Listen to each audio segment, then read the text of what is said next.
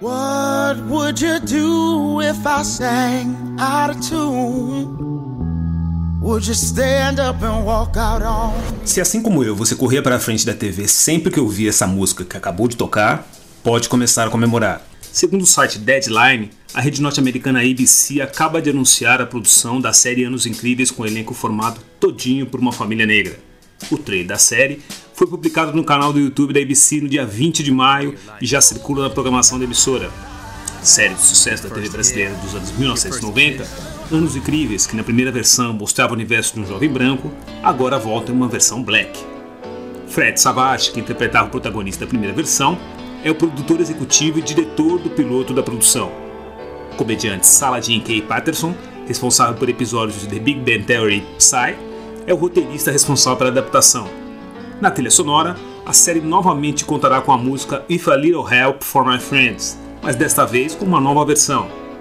Se na primeira versão exibida entre os anos 1983 e 88, a série mostrava o mundo pelos olhos do jovem Kevin Arnold, desta vez a história é contada pelos olhos do pré-adolescente Jean, de 12 anos.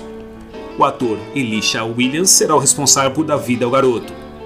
O roteiro da história narrará o dia a dia de uma família negra de classe média do Alabama nos anos 1960, que aliás é a mesma época da primeira versão.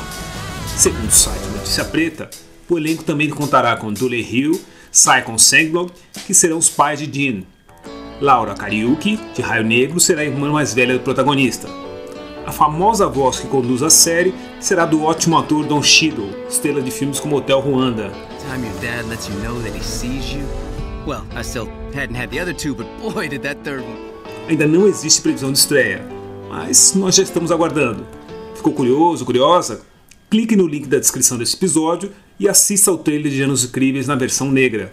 Eu sou o Djalma Campos e este foi mais um episódio do 6 em 1 Notícia.